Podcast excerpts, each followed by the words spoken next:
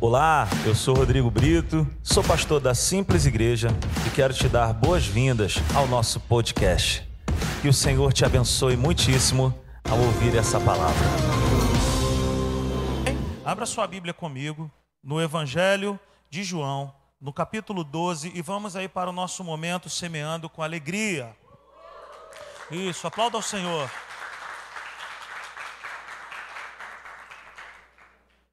Evangelho de João, no capítulo 12, nós vamos trazer uma reflexão para nós, enquanto a minha Bíblia abre aqui. João 12, a partir do verso 1, está escrito assim: Seis dias antes da Páscoa, Jesus chegou a Betânia, onde vivia Lázaro, a quem ressuscitara dos mortos. Ali prepararam um jantar para Jesus. Marta servia, enquanto Lázaro estava à mesa com ele. Então Maria pegou um frasco de nardo puro, que era um perfume caro, derramou sobre os pés de Jesus e os enxugou com os seus cabelos. E a casa encheu-se com a fragrância do perfume. Mas um dos seus discípulos, Judas Iscariote, que mais tarde iria traí-lo, fez uma objeção. Por que este perfume não foi vendido e o dinheiro dado aos pobres? Seriam 300 denários. Ele falou isso por se interessar pelos pobres. Ele não falou isso por se interessar pelos pobres, mas porque era ladrão. Sendo responsável pela bolsa de dinheiro, costumava tirar o que nela era colocado. Querido, quando eu li há muito tempo atrás esse verso aqui, que Judas era o tesoureiro do grupo. O, o, o grupo de Jesus não era um grupo desprovido, porque quem é desprovido não precisa de tesoureiro. Então precisava de uma administração. Eles eram financiados. O Evangelho de Lucas vai dizer que mulheres abençoadas, mulheres de posse, ajudavam a financiar o ministério de Jesus. E a gente vê aqui algo, duas coisas assim, que acontecem sempre. Primeiro,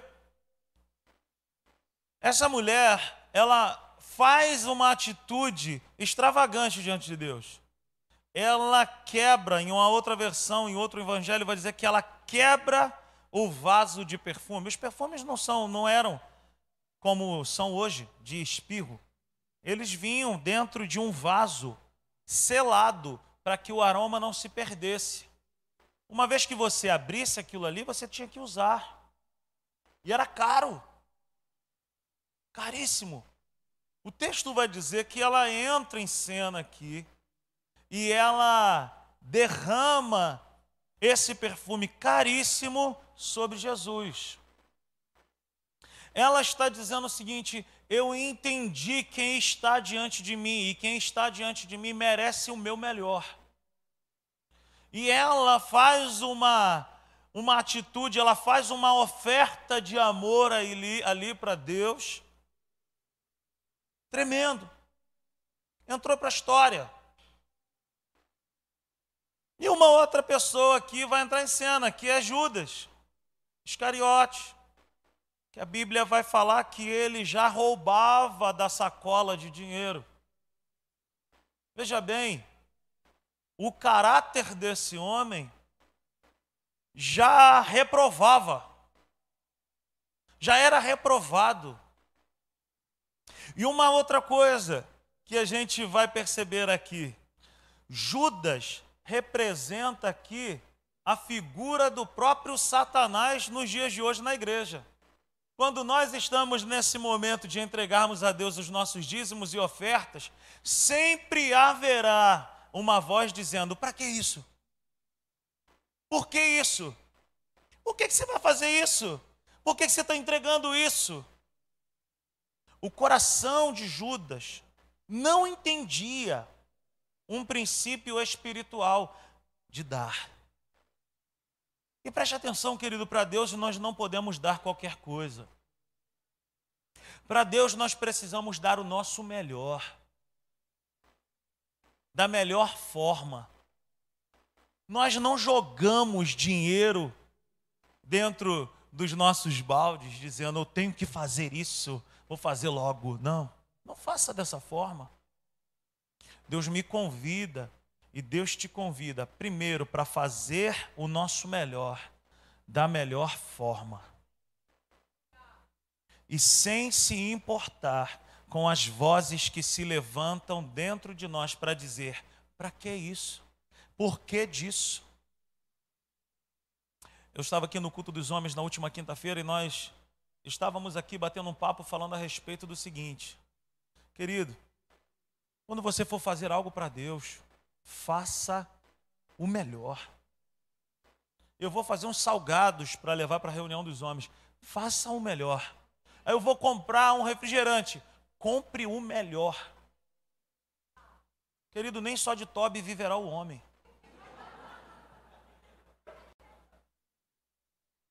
Eu fico chateado quando nós vamos participar de alguma coisa e a gente leva o Toby, mas gosta de beber coca. E ainda vem dizendo assim, mas Toby é refrigerante de evangélico. Todo obreiro bebe isso. Era, era uma piada, gente.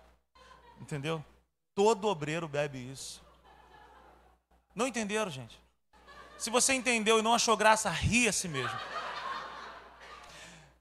Então eu tenho pavor desse tipo de coisa, cara. Cara, para Deus, faça o seu melhor. Dê o seu melhor com um coração íntegro com um coração reto. Que nós possamos ter esse coração que essa mulher teve. Não se importou que aquele perfume era caríssimo, que era um salário de não sei quanto tempo. Não, ela entendeu quem estava ali, ela entendeu o propósito daquilo ali. Amém. Querido, dízimos e ofertas. Tem gente que fala, pastor, eu não concordo com dízimo porque é da antiga aliança. Aí o outro fala, eu, eu não concordo porque não está no nova aliança. Querido, Abraão deu dízimo antes da lei. E a Bíblia vai dizer que ele deu dízimo de tudo. Deus, quando quis demonstrar o seu amor por mim e por você, ele não emprestou, ele não alugou, ele não arrendou, ele deu o seu próprio filho. Então, com essa mentalidade, dê o seu melhor para Deus. Ouça a voz do Espírito Santo hoje. E segundo o Espírito Santo, faça aquilo que ele colocar no seu coração. E essa voz que falará ao teu coração não é das trevas. Porque o inferno jamais vai dizer para você dar alguma coisa no reino de Deus. Amém? Fecha os teus olhos. Pai, somos muito gratos a Ti, Senhor, nessa noite, porque até aqui o Senhor tem nos ajudado. O Senhor tem suprido as nossas necessidades em glória por Cristo Jesus. Muito obrigado. Não tem faltado nada na nossa casa. O Senhor tem nos honrado. E essa igreja aqui, Senhor, ela não é minha, ela não é da minha esposa, essa igreja aqui ela é tua. E até aqui o Senhor tem também nos ajudado. E o Senhor conhece todos os nossos compromissos e desafios que estão diante de nós, como família, como irmãos, como chefes de famílias, Senhor, como igreja, tu conhece todos os nossos desafios. Ó Deus, e o Senhor nos chama nessa noite para nós te darmos o nosso melhor. E nós te pedimos que o Senhor incline o nosso coração para isso. Ó Deus, quebranta o nosso coração, tira do nosso meio todo o coração de Judas, todo o coração que condena essas atitudes, todo pensamento mundano, carnal. Ó Deus, e que haja dentro de nós, Senhor, uma mentalidade próspera. Que haja dentro de nós, Senhor, uma mentalidade, Senhor, frutífera. Que haja dentro de nós corações humildes, sensíveis e quebrantados para ouvir e obedecer a tua voz. Muito obrigado, Deus, por tudo. Ó oh, Pai, se houver alguém desempregado no nosso meio, Pai, eu quero profetizar portas de emprego se abrindo. Quero também te pedir pelos nossos jovens, por aqueles que desejam fazer uma faculdade. Eu te peço, Deus, envia as bolsas de estudo das melhores faculdades para nós. As melhores oportunidades nas escolas e cursos. As melhores oportunidades de emprego. Ó Deus, abre as janelas dos céus e promove o teu povo. Abre as janelas dos céus e inclina o coração dos reis dessa terra para o povo da simples igreja que haja no nosso meio, Senhor, pessoas prósperas, empreendedores, Senhor, prósperos, gente que tem coragem de empreender, gente que tem coragem de fazer a diferença. Deus dá os melhores negócios para o teu povo. sobre a vida daquele que é um microempreendedor. Envia recursos, envia, Senhor, sobrenaturalmente, recursos inimagináveis. E que o teu nome, Jesus, seja glorificado. Em o nome de Jesus. Amém e amém. Você pode aplaudir o Senhor nessa noite? Amém. Glória a Deus. Faça isso em nome de Jesus. Entregue o seu dízimo, a sua oferta. Você pode fazer isso através das nossas colaboradoras. Você pode fazer isso também através dessas duas contas que estão aí na tela, através da chave Pix também. Tem o QR Code à frente da sua cadeira e desde já eu quero te agradecer pela tua semente, pelo teu coração, pela generosidade da tua vida, porque com esses valores, com essa mentalidade, nós estamos aí rompendo, nós estamos aí avançando para a glória de Deus. Amém? Glórias a Deus. E semana que vem é isso, hein? Nossa festa aí, o nosso arraiar, vai ser bênção, vai ser um tempo de muita alegria. Venha para cá, traga sua família. Vamos fazer a diferença aqui nessa igreja e nessa rua também, atraindo os nossos vizinhos. E sempre bom comer aquela comidinha, né? Aquele caldo, aquele churrasquinho abençoado para a glória de Deus. Aleluia. Glória a Deus. Foi aí? Quem se lembra disso aqui? Olha, tudo que o mestre mandar. Quem é dessa época aí? Está se entregando aí, né? Tem gente que fez assim, ó. Vamos repetir isso. Tudo que o mestre mandar. Essa é a nova série da Simples Igreja. Vou dar início a essa série de mensagens hoje. Tudo que o mestre mandar, faremos todos. Mas fique tranquilo que eu não vou chamar você para brincar disso aqui. Eu estava pensando essa semana a respeito de um novo tema e eu já venho de algum tempo pensando em alguma coisa relacionada a discipulado com toda a igreja.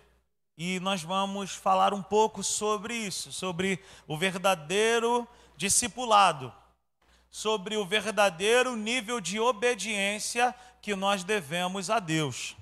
Então eu convido você a abrir a sua Bíblia comigo no Evangelho de Mateus, no capítulo 28, no verso 16. Evangelho de Mateus, capítulo 28. Abra a sua Bíblia comigo.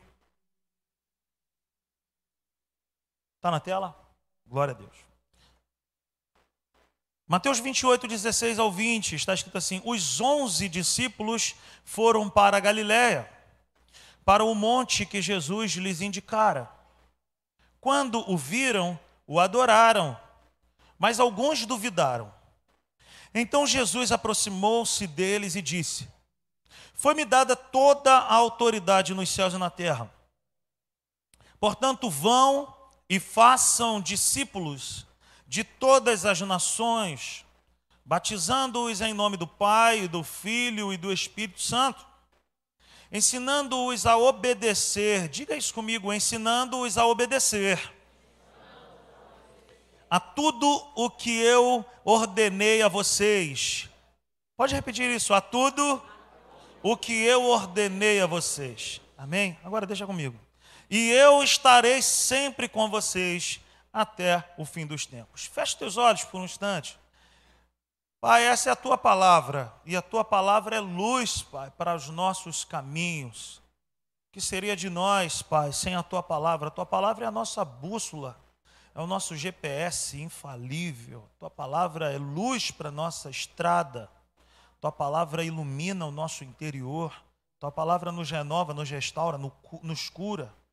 Por causa da tua palavra, Senhor, nós nos tornamos mais do que vencedores em Cristo Jesus tua palavra nos liberta. E a tua palavra, Senhor, nos transforma semelhantes ao Senhor. Fala conosco nesse tempo. Revela-te a nós através da tua palavra. Em nome de Jesus. Amém. Amém.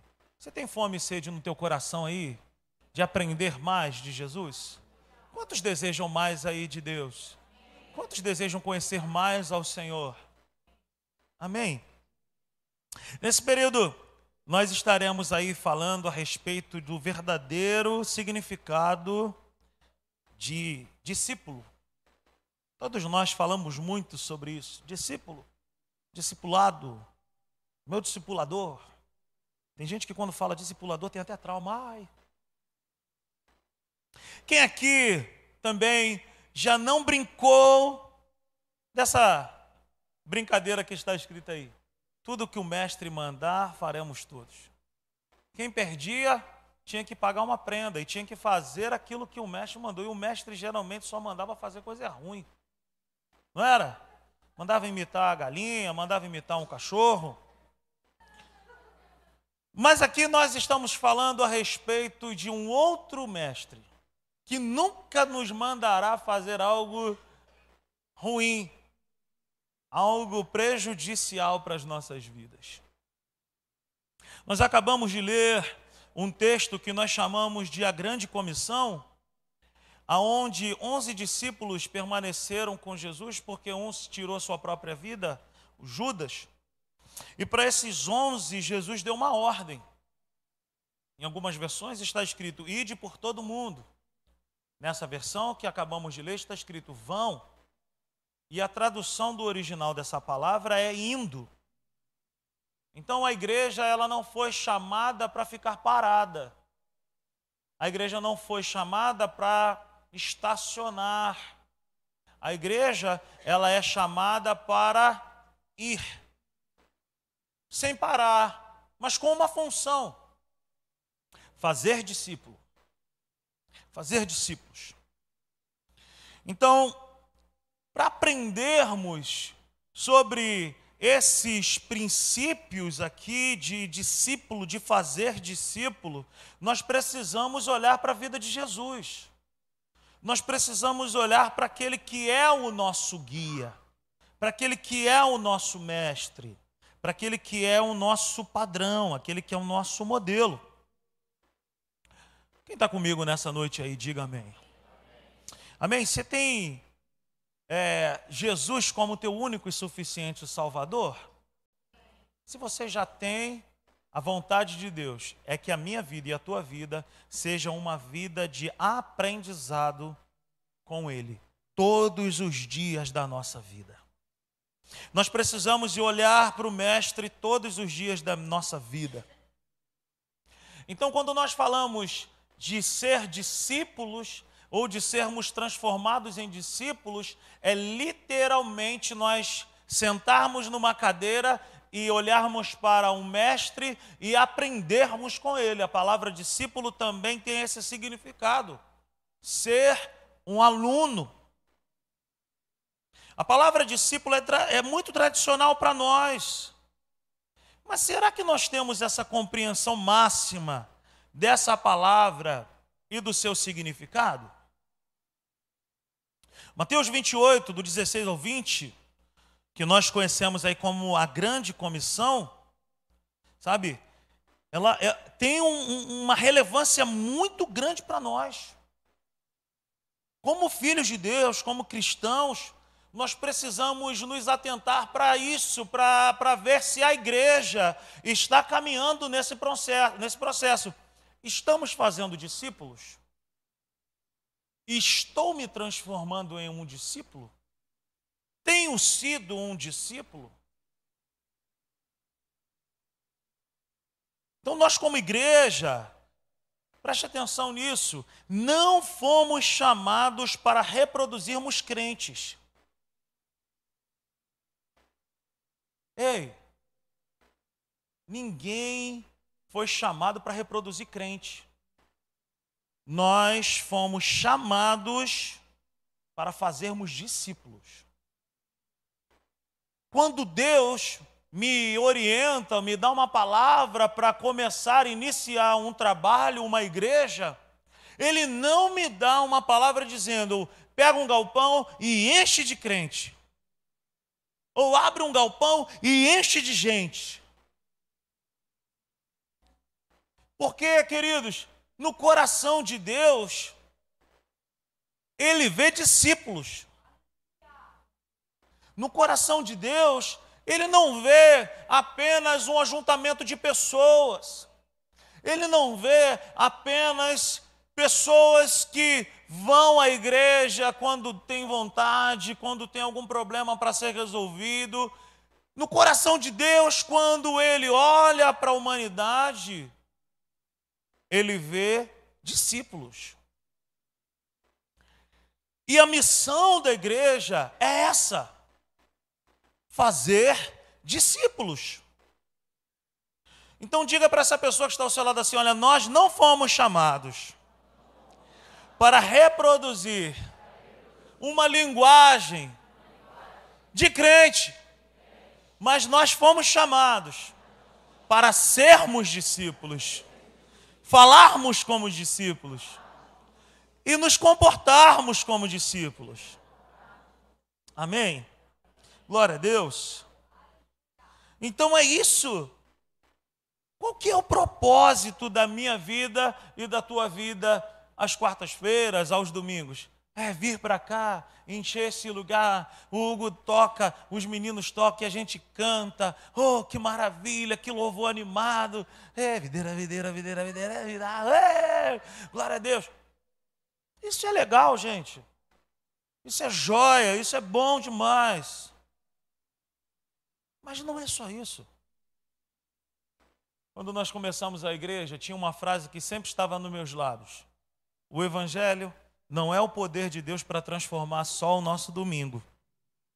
O Evangelho é o poder de Deus para revolucionar a nossa segunda, a nossa terça, a nossa quarta, a nossa quinta, a nossa sexta, o nosso sábado, o nosso domingo. E assim vai.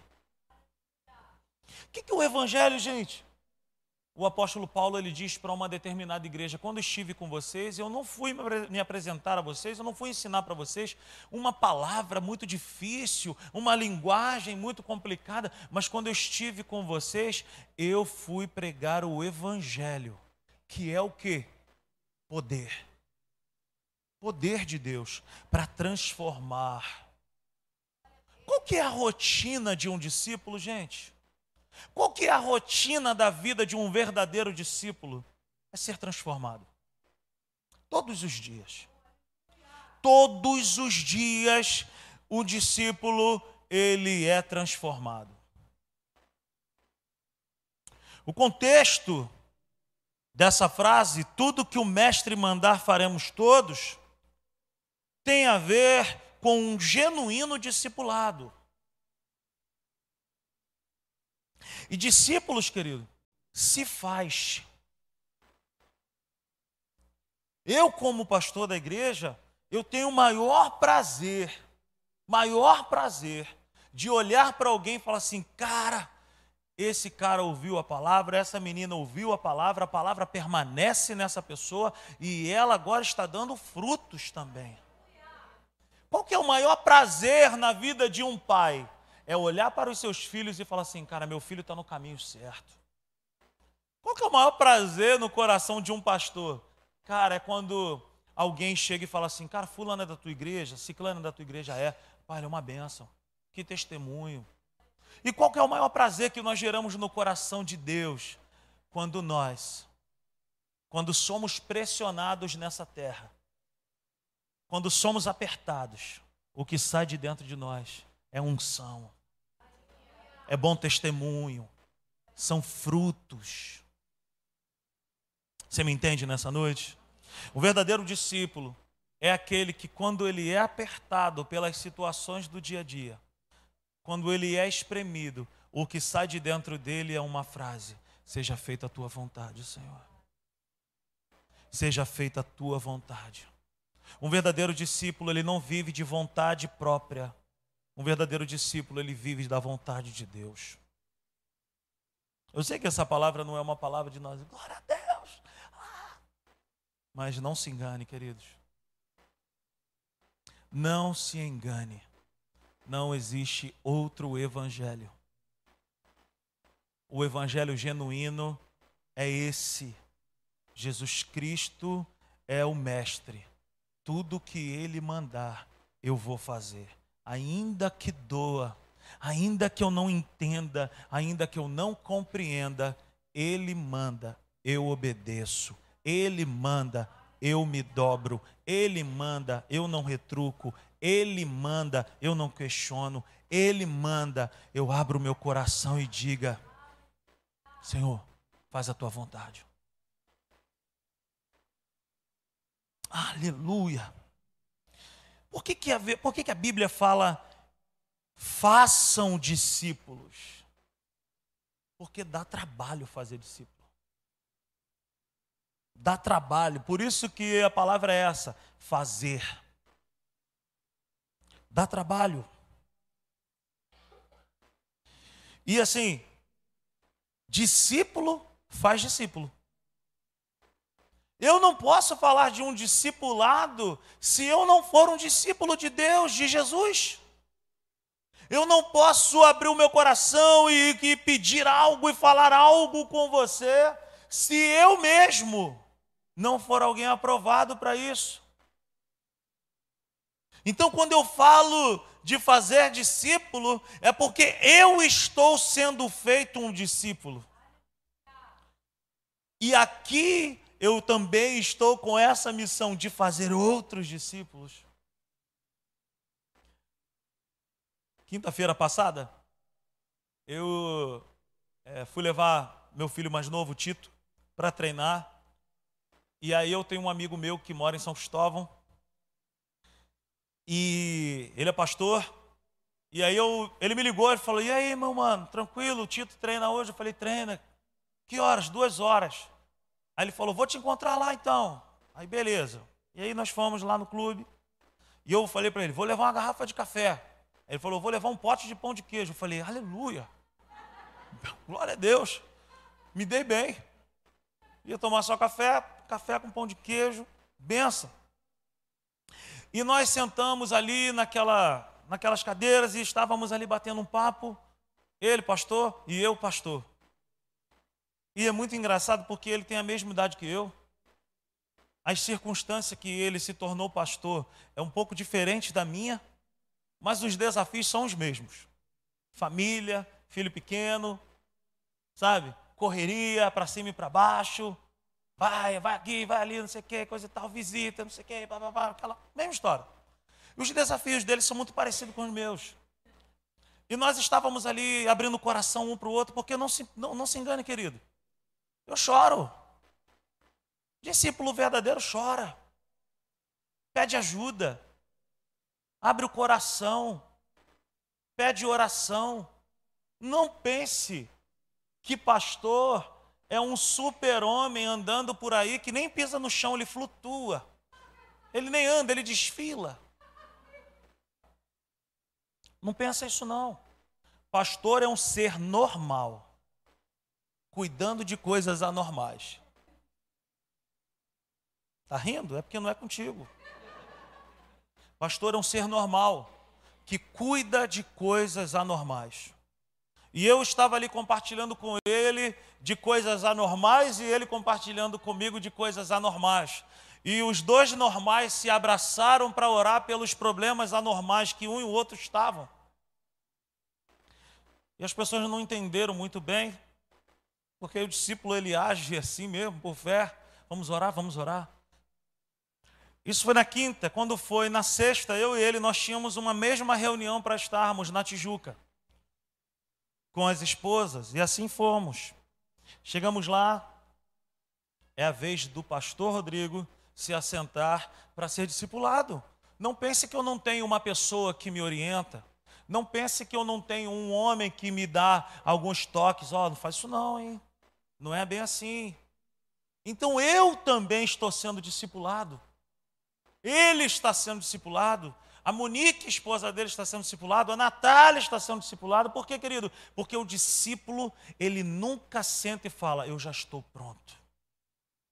Sempre há espaço para aprender alguma coisa. Sempre existe oportunidades para Jesus olhar para dentro de nós e falar: ó, oh, não é bem assim, não, hein? E ao chegarmos ali naquela reunião, só tinham pastores e esposas. E muito engraçado, porque lá era a reunião de muitos normais, falando de muitos problemas anormais. E chegamos à seguinte conclusão, Janice.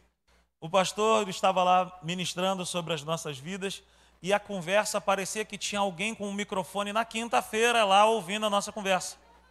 E quando o pastor, o pastor Hélio, começou a falar para nós, os outros pastores, nesse discipulado e ele começou a falar a mesma palavra. Exatamente. E quando acabou aquela reunião, o, o Luiz olhou para mim e falou assim: Mano, que, que isso que aconteceu aqui, cara? Ele falou exatamente. Eu falei, cara, foi o café e o pão de queijo. Ele falou exatamente as mesmas coisas que nós conversamos. O que, que eu estou falando isso aqui, querido? Discípulo passa por problema. Discípulo tem problema. Discípulo enfrenta lutas, enfrenta adversidades. A única coisa que o discípulo não pode abrir mão é de se prostrar diante de Deus e falar: Senhor, o meu coração é corrigível, o meu coração é ensinável e eu quero aprender mais contigo. Querido, pare para pensar: não existe outro evangelho além desse. Não se engane.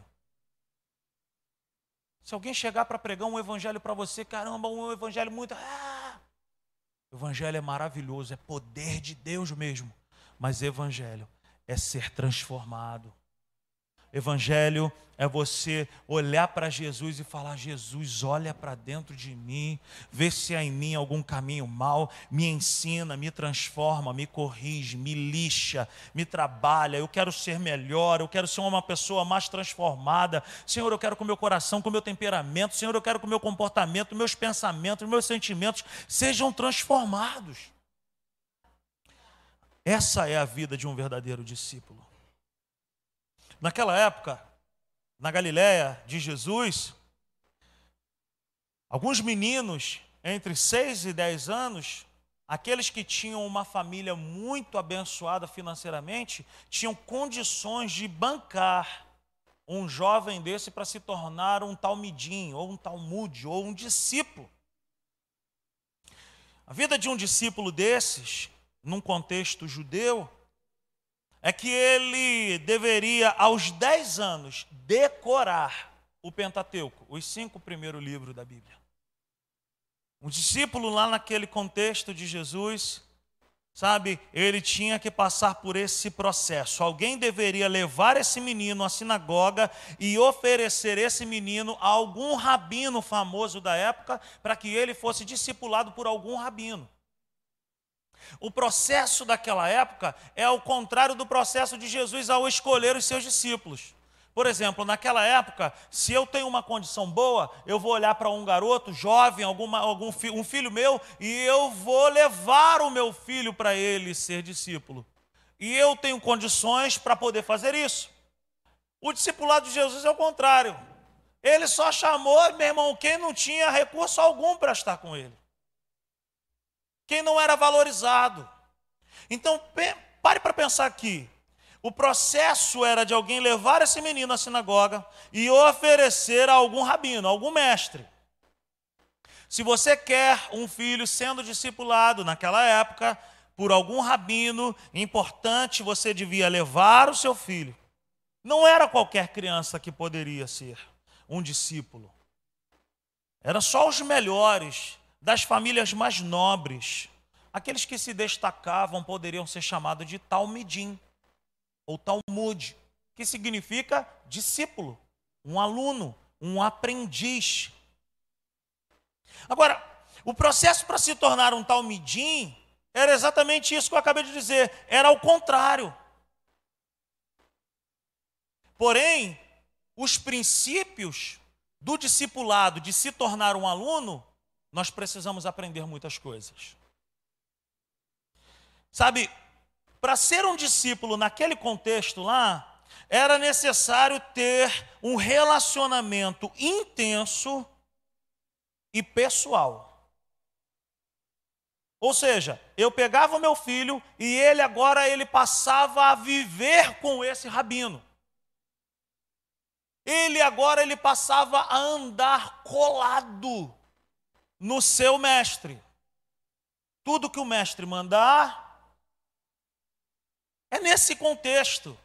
Eu pego meu filho, esse filho não passa a conviver mais comigo, ele agora ele passa a conviver com o mestre dele, e ele vai seguir os passos desse mestre dele. Por isso que o termo diz: façam discípulos. Porque fazer discípulo não é tão simples. É necessário ter vontade também de se tornar um discípulo.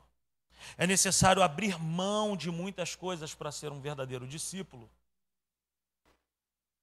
É necessário um relacionamento intenso e pessoal para se tornar um discípulo.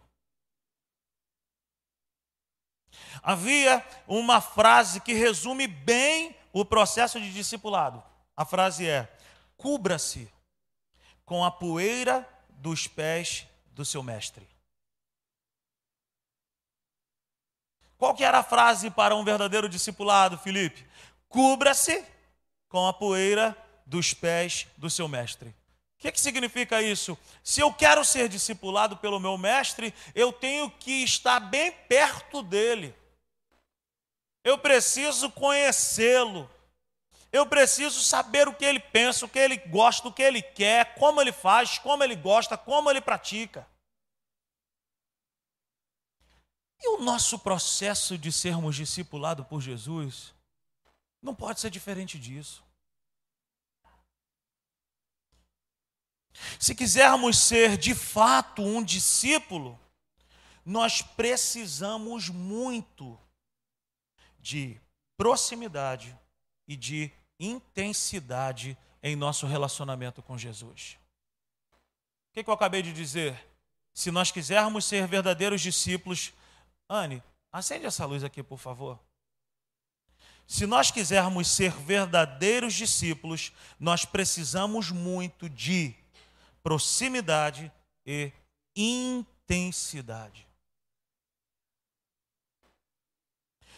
Não se engane, o genuíno evangelho e o genuíno discipulado se faz.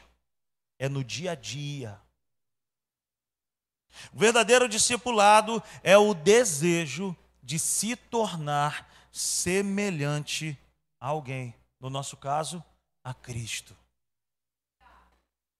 Nós não podemos imaginar, querido, que a nossa vinda para a igreja é simplesmente para nós ocuparmos duas horas do nosso dia e acharmos que isso já basta. Se você está dormindo nessa noite, diga glória a Deus. Oh.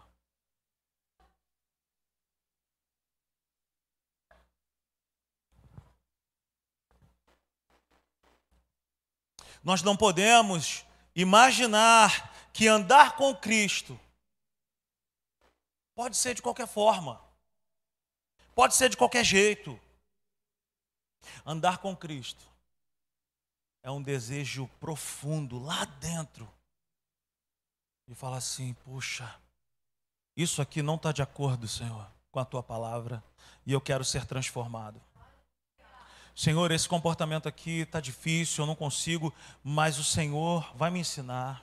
Senhor, eu sou muito apegado a essa situação aqui, eu tenho problema com essa área aqui da minha vida. Senhor, mas eu sou um discípulo, eu quero ser um discípulo, eu quero ser semelhante a Ti, eu quero vencer isso. Aleluia.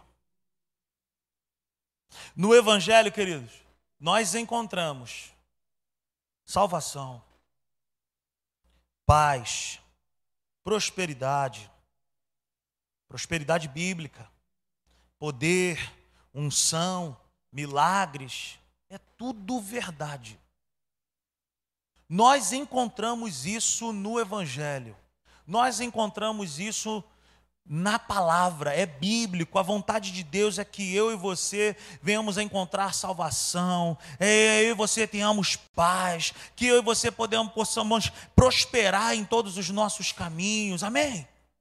Dá um amém assim, aquele animado, amém. Isso. Unção. Poder. Milagre. Amém. É tudo isso que Deus tem para a minha vida e para a tua vida. Mas em primeiro lugar, Deus me chama e Deus te chama para sermos transformados à imagem e semelhança de Jesus nessa terra. Então, o que, que eu estou fazendo na igreja? O que, que eu tanto que eu vou na igreja? Cara, eu estou sendo transformado. O que, que eu tanto preciso ler a Bíblia? O que, que eu tanto preciso orar? Eu preciso ser transformado.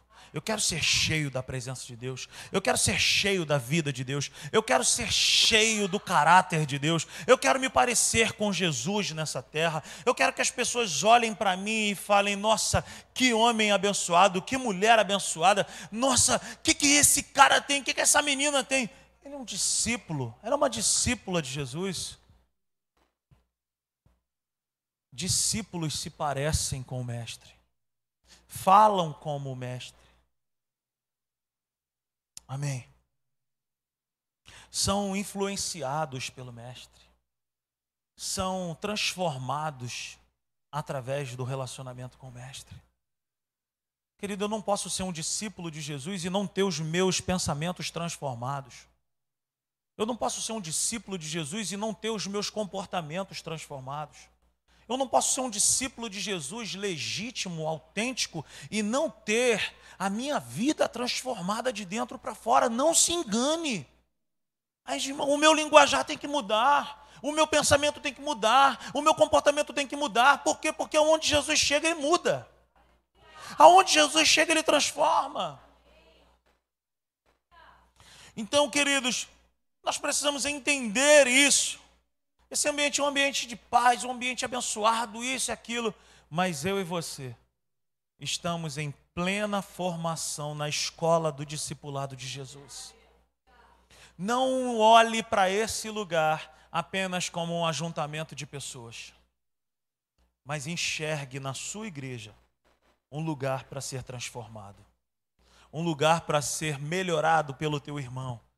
Querido, essa pessoa que está ao seu lado aí, pode ser a ferramenta que vai te ajudar a vencer, pode ser a lixa que você precisa. Amém? Glória a Deus por isso. O discipulado não consiste em tudo o que o mestre pedir. Querido, o discipulado de Jesus, ele não pede, ele manda. O discipulado de Jesus, ele não me pede opinião e conselho. Ele simplesmente ele fala: "É isso que é para fazer. Ouve a minha voz. Põe em prática, porque eu estou te colocando na cara do gol." Não estava aqui não, mas vamos ler. João no capítulo 10. Em que que consiste o discipulado? Abra sua Bíblia comigo lá em João capítulo 10. Verso 1. Jesus ele fala assim: Eu asseguro a vocês que aquele que não entra no aprisco das ovelhas pela porta, mas sobe por outro lugar, é ladrão e assaltante. Aquele que entra pela porta é o pastor das ovelhas. O porteiro abre-lhe a porta e as ovelhas ouvem a sua voz. Ele chama as suas ovelhas pelo nome e as leva para fora. Depois de conduzir para fora todas as suas ovelhas, vai adiante delas, e estas o seguem, porque conhecem a sua voz. Queridos, em que, que consiste o verdadeiro discipulado na minha vida e na tua vida. Jesus é o meu mestre. Jesus é o teu mestre. Ele não anda atrás de nós. Eu não ando na frente falando para Jesus: vem, Jesus, vem me abençoando aí, tudo que eu fizer. Não. O verdadeiro caminho do discipulado é: Jesus vai na frente. Eu vou atrás dele, de forma que eu não estou muito distante dele eu estou próximo ao ponto de ouvir a sua voz e reconhecer que é a voz dele. Qual que é o caminho do discipulado? Estar perto dele. Ouvir a sua voz e dizer para nós mesmos: Senhor, faz o que o Senhor quiser. Muda o que precisa ser mudado transforma o que é necessário ser transformado. Deixa eu te falar algo nessa noite. Não existe verdadeira felicidade em viver escravo da sua própria vontade. O nome disso é escravidão. Viver para fazer a sua própria vontade é escravidão. Eu sou livre, meu irmão. Eu sou livre. Eu posso fazer o que eu quiser. Ninguém isso, ninguém me corrige, ninguém. Você é um escravo e não sabe se você vive dessa forma. O discipulado não consiste em tudo o que o mestre pedir. Quando entendemos que a palavra dele está acima da nossa vontade, nós estamos no caminho do discipulado. Todas as vezes, querido, que eu tenho alguma situação que são duas opções, eu falo: Papai, a minha vontade é essa aqui. Mas se a tua vontade não for essa, eu quero a tua. E se não for nenhuma das duas, eu quero a tua. E se o Senhor disser para mim, espera, eu quero esperar. Se o Senhor disser para mim, sim, eu entro por essa porta. Se o Senhor disser para mim não, eu vou abaixar minha cabeça e por mais que o meu coração de repente fique triste por um momento, eu vou entender que os teus caminhos são maiores do que os meus, que os teus planos são melhores do que os meus, que a tua vontade é boa, perfeita e agradável, e eu prefiro fazer a tua vontade em amor. Voltemos para Mateus, no capítulo 28. Mateus no capítulo 28. Abra sua Bíblia lá, no verso 19. Está escrito assim: Portanto, vão e façam discípulos de todas as nações, batizando-os em nome do Pai, do Filho e do Espírito Santo, ensinando-os a obedecer a tudo, e não apenas alguma coisa, mas ensinando-os a obedecer a tudo o que eu ordenei a vocês e eu estarei sempre com vocês até o fim dos tempos. Eu queria compartilhar comigo e contigo nessa noite três princípios para nós nos tornarmos um verdadeiro discípulo. O primeiro, está escrito aqui que nós devemos ir e batizar. O batismo nas águas, querido, ele fala a respeito de um sepultamento para o mundo. Quando nós colocamos alguém nas águas, mergulhamos aquela pessoa e trazemos essa pessoa, nós estamos dizendo como um ato profético para o mundo o seguinte: essa pessoa morreu e ela está nascendo de novo. Todo verdadeiro discípulo ele precisa morrer para o mundo. Ele precisa morrer para o mundo. 1 João vai dizer que a amizade com o mundo é inimizade com Deus. É evangelho, querido. Isso está no Novo Testamento. Eu devo abrir o meu coração e falar assim: Senhor, existe alguma coisa dentro de mim que ainda me agarra, que ainda me prende a esse mundo? Porque eu não quero ser teu inimigo. Eu quero que o Senhor seja o meu melhor amigo. E eu quero viver os melhores dias da minha vida contigo. Todo verdadeiro discípulo, ele precisa morrer para o mundo. Nós estamos vivendo uma fase onde o evangelho tem sido muito, muito mal pregado. Querido, aqui tem luz colorida, tem fumaça, tem guitarra, tem bateria, tem instrumento, tem gente que canta, tem gente que toca, tem fumaça. Tem os nossos irmãos, os nossos irmãos ali que projetam, que bota para a internet, que isso e aquilo. Isso tudo aqui é para a glória de Deus. Mas eu e a Natália já ouvimos muitas vezes dizendo: Ah, ouvimos falar que a simples igreja pode tudo. Eu nunca ensinei isso aqui. Nem ela. Nem ninguém jamais subiu nesse púlpito aqui para dizer que aqui pode tudo. Aqui pode tudo sim, tudo aquilo que o mestre mandar. O que é que pode tudo aqui? Aqui pode dançar na presença de Deus. Aqui você pode amar o teu irmão. Aqui você pode orar, aqui você pode jejuar, aqui você pode cantar, aqui você pode adorar. Meu irmão, aqui você pode, meu irmão, sabe, ser transformado. Mas não pense que o evangelho ou que a simples igreja é de qualquer jeito, é de qualquer forma, não. Se quisermos ser de fato verdadeiros discípulos, nós precisamos abrir o nosso coração e entender que há um Deus nesse lugar, que manda e nós obedecemos. Que há um Deus nesse lugar que fala e nós precisamos estar perto dele para dizer: Senhor, seja feita a tua vontade. Esse é o primeiro princípio. Todo verdadeiro discípulo ele precisa morrer para o mundo. Dois, ele precisa obedecer a tudo.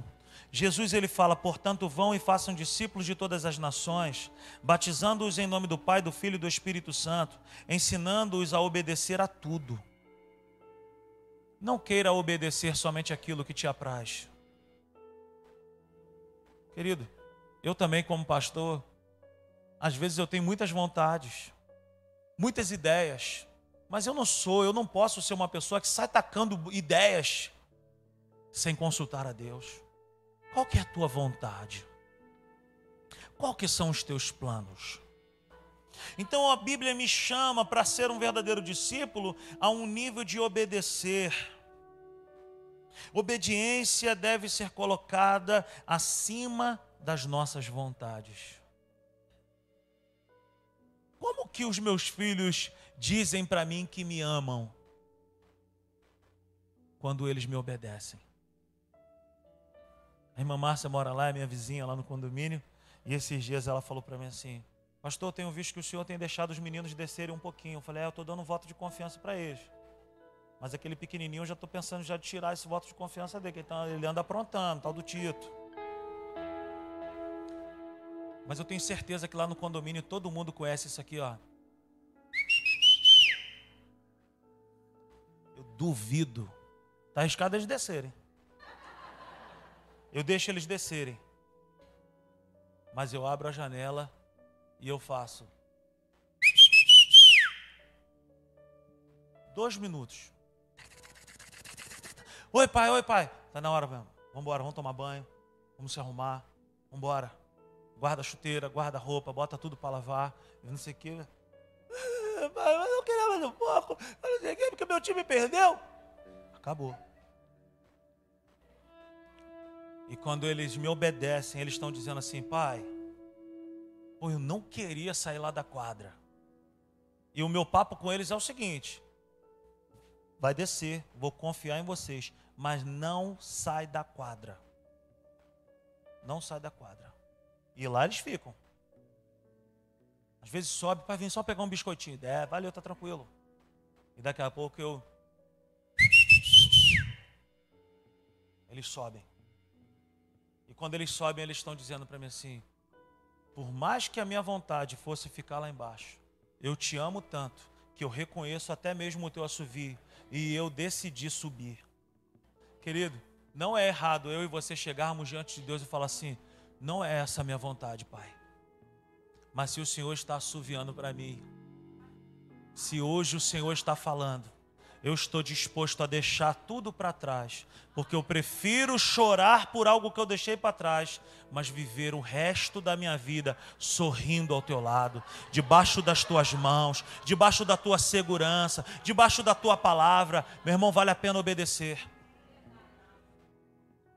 E por último, todo discípulo, ele precisa ter a consciência de que nunca estará só. Olha o versículo 20 ensinando-os a obedecer a tudo o que eu ordenei a vocês, e eu estarei sempre com vocês. Obedecer dói, querido, às vezes, mas nós temos a certeza de que nunca estaremos só. Você pode aplaudir a palavra do Senhor nessa noite?